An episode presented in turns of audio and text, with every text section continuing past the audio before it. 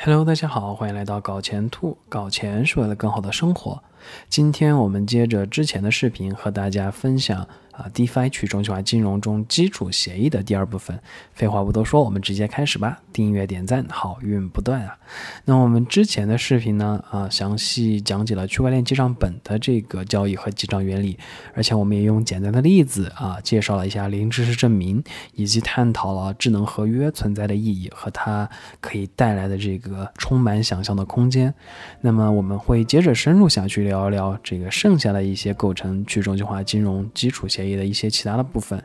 那首先呢，我们会介绍一下之前提到过的这个同质化代币和非同质化代币，也就是 FT 和 NFT。接着呢，我们会用 MetaMask 为例子，分享一下钱包的使用。然后我们会从供需和所有权角度去聊一下这个代币的数量控制。最后呢，我们会聊一下交易所以及啊 DeFi 中非常有特色的这个闪电借贷。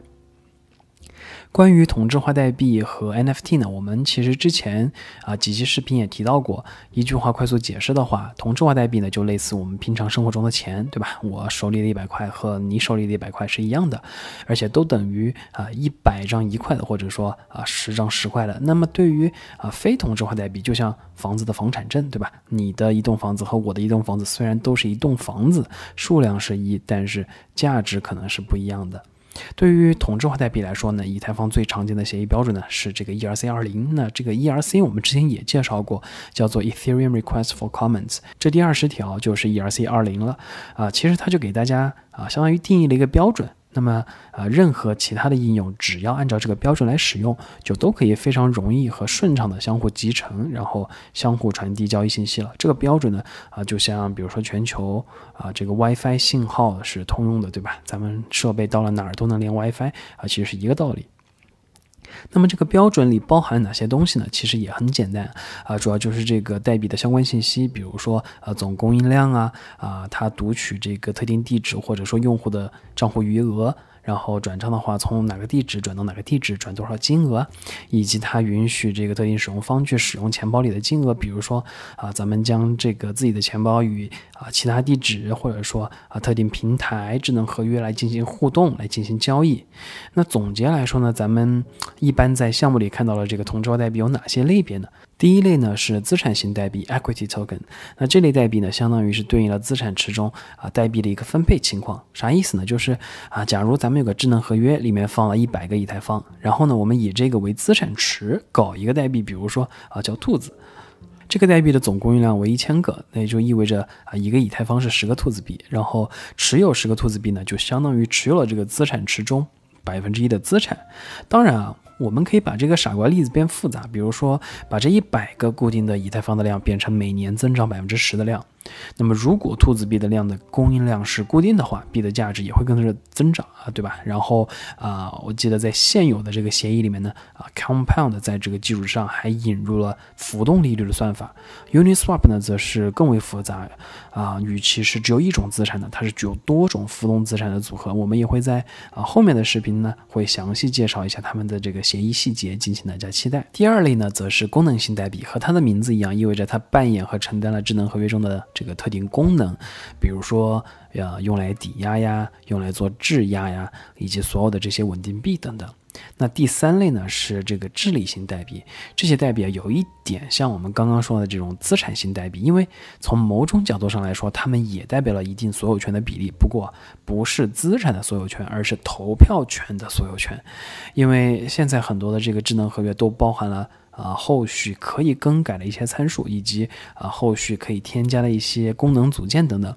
那如果有任何平台中的任何人拥有一个管理员权限，或者说啊最高权限的话，其实这个平台或者协议并没有做到啊完全的去中心化，对吧？而且同时，咱们其实也不可能开发出一个不允许修改参数的这个智能合约，然后代码的漏洞啊、技术细节啊也是。需要不断的维护和更新的，因此这些投票权就显得非常重要。因为啊，通过投票来决定一些细节的修改，可以让这个啊项目更好的，然后更远的走下去。那如果这些投票的人做出了比较糟糕的选择的话，那么啊也会有其他开发者会基于现在的这个协议来进行分叉，来进行 fork 啊出新的项目，然后把现有的这个平台的用户给吸走，适者生存，这个优胜劣汰嘛。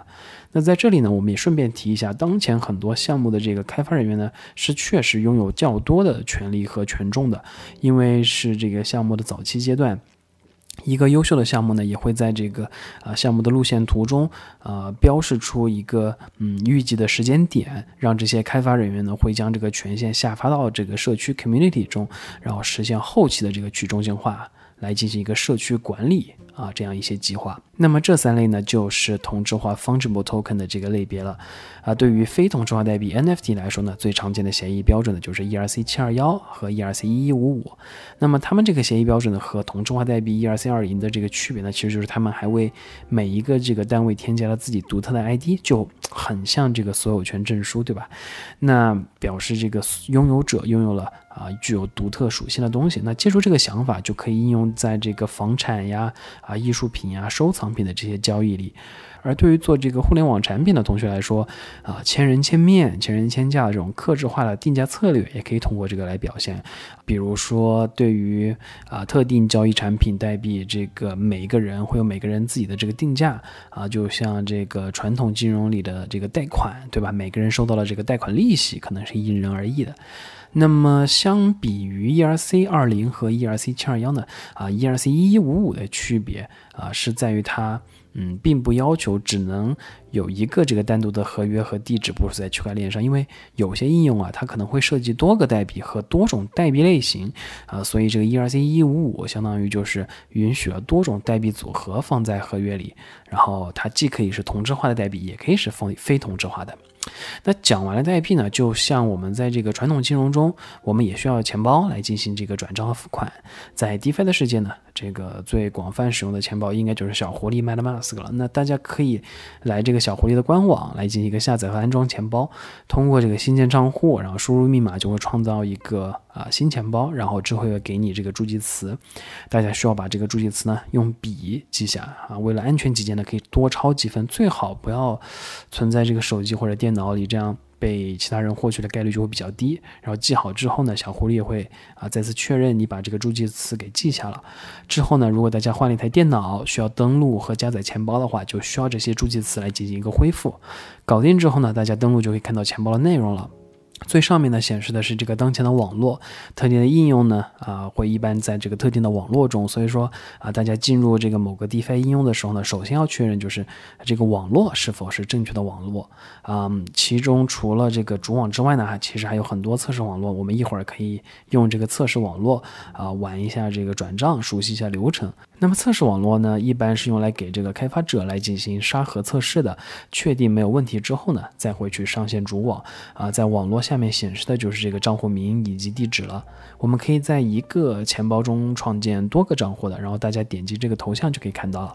接着在这个账户地址的下面呢，就会显示账户的余额以及购买、发送、兑换 （swap） 这三个选项。那购买在以太坊这个主网络里面呢，是跟其他的这个平台合作，通过法币来交易进行购。买的，嗯，它有一定的交易手续费和这个交易上限限制，呃，发送呢，则是对这个地址或者合约来进行一个转账，兑换的，则是可以通过这个小狐狸钱包将啊这个各种代币来进行一个转换，啊，这里呢，小狐狸钱包也会收取一定的这个兑换手续费，那在这下面的，则是显示这个拥有了资产以及这个账户的活动记录了。除了在这个钱包中查看呢，我们也可以到这个对应网络的这个交易啊记录网站来查询某个地址的这个交易记录。比如说复制自己的这个账户地址，然后到这个 EtherScan 来粘贴这个地址，就可以查到啊这个地址所有的记录了。这也呼应了我们之前所说的这个区块链的交易记录是公开透明，然后可查询、可溯源的。那么，如果大家没有使用过，是这个第一次尝试的话，又担心啊把这个真金白银给搞丢，那么大家可以啊切换到测试网来玩一玩，熟悉一下基本操作。在这个上方的网络切换至这个，比如说啊 Robson 测试网络之后呢，大家可以来这两个网站来申请一些免费的测试用的以太坊。啊，我用了这个第一个到账的速度呢，会比这个第二个更快。在这个测试网里面啊，这个以太坊是用来测试的，它不具有真实的价值，大家可以多建几个账户，然后互相转账。对吧？然后互相转账来玩儿来练习，然后同时类似主网这个也有啊，针对这个测试网络的这个交易记录网站，可以查询特定地址的这个所有的交易记录和历史啊。这里兔子也放上一个对小狐狸钱包更详细的这个啊细节介绍的文章链接，大家可以啊感兴趣的话去看一下，给大家节约时间。这个嗯小狐狸的基本操作就介绍到这里了。那我们接下来呢会聊一下这个去中心化金融中托管和供需调整了。传统金融中托管啊，一般是由第三方机构来完成的，而在 DeFi 中呢，则是通过智能合约来进行一个托管。这样一来啊，我们就可以省下和节约许多这些第三方机构处理咱们请求的这个，嗯，时间也好，这个金钱成本也好。大家想象一下，搞一次这个房地产的贷款，或者说一个 refinance 的整个流程，长则几个月，短则几周，对吧？还有很多莫名其妙的手续费。而除了贷款这个例子啊，嗯，其他涉及到第三方机构托管的这个金融服务，其实都可以放在区块链上来提高效率，急速缩短这个处理的时间和降低成本，因此可以给我们带来的想象空间其实就很多了。比如说，对吧？拍卖呀，比如说保险呀，等等等等。那现在的金融体系中，啊，法币的供应量调整呢，其实也在去中心化金融中有对应的方式。比如说啊，减少这个流通量来说的话，一般就是可以做一个只允许接收不能转出的合约来销毁多余的代币就可以。然后同时这些销毁也就是 burn 的这个操作记录呢，也是公开透明可以查询的。而减少这个代币的一个原因呢，可能是因为这个代币与其他代币呢。有一个相关性，嗯，比如说一个协议里退出，呃，赎回之前的代币，然后第二个原因呢，可能是因为需要控制这个呃代币的稀有性来保证它的价值。另外，第三呢，可能则是用来进行一些，比如说处罚呀，处罚一些违规操作啊，等等等等。而这个增加供应链方面呢，则是通过铸造 mint 这个方式来实现。虽然操作上啊，很像是这个美联储印钞，但是印钞的规则是清晰公开，写在智能合约里的，由代码执行。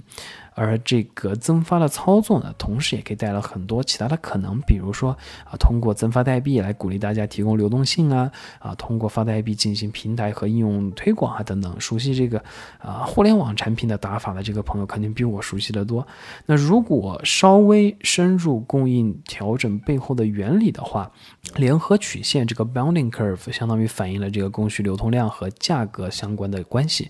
啊，这种数学模型呢，其实可以是各种函数关系。我们就呃不过多深入，但是基础的这个四种类型呢，我放在那里。放在这里供大家参考，然后啊，结合这四种类型的很多协议，创造了啊各种复杂又很有意思的供需模型。啊，同时啊，接着我们刚说的奖励，奖励基本上就是分成两类，一类是这个质押获得的收益，也就是相当于我们把一部分币锁在这个智能合约中啊，他们发放给我们奖励；另一类呢，则是这个直接发放的奖励，也就是不需要我们锁藏，而是使用就有，有点啊这个注册就送，进入就有的意思。那么质押呢，我们其实也在这个之前的啊。详细视频啊，详细的说过啊，如果有人这个违规操作或者质押出出现问题的话，就也会出现这个惩罚。因此，这个嗯，制罚藏匹就有了。然后每个项目也可以制定不一样的规则啊，也就是不一异同，对吧？啊，同时一个有制定不好的也会被淘汰掉。任何一个啊想要长久发展的这个平台和协议，其实都是需要这些奖惩机制来保证一个健康的运行状态的。那最后一块呢，我们就来聊一下兑换，啊，兑换呢，我们其实在刚刚小狐狸啊介绍的时候也提到过，其实就是把一个币啊换成另外一个币。那方式有很多，不过通过之前啊小狐狸提供这个工具是一种，我们也可以通过比如说呃中心化的交易所来做，比如说 Coinbase 啊、Kraken 啊等等。那这就给大家提个醒，就是注意不要使用这个。啊，选择假的或者说不正规的这个交易所，不要贪便宜。正常来说，这个同一个区域的这个不同交易所，他们的价差呢不会特别特别大。另外，看这个交易量的时候呢，也可以看一下这个，嗯，比如说历史交易时间和历史交易量的分布。嗯，正规的交易所呢，一般这个大交易量的这个交易数目呢是比较少的。然后啊，同地区这个正规交易所这个频繁交易的时间点呢，也会大体的相同。啊，这个假的交易所呢，就可能啊时时刻刻都非常多的交易。造成一个，比如说，就是高交易量的一个假象。呃，对于呃去中心化交易所来说呢，这个兑换的执行是通过智能合约来完成的。然后，除了公开透明，另外一个特点呢，就是我们之前聊过的原子性 （atomicity）。也就是说，如果因为什么原因导致这个交易失败，它就会回滚到交易还没有发生的时候。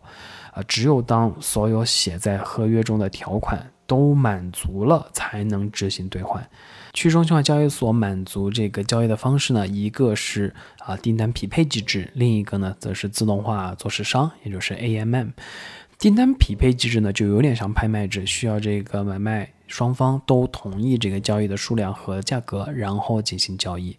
这里显然存在的问题就是效率不高，对吧？而且成本很高，因为每一次请求都需要去链上来进行一个数据更新，同时还得双方都。同意这个交易，嗯，这就不科学，因为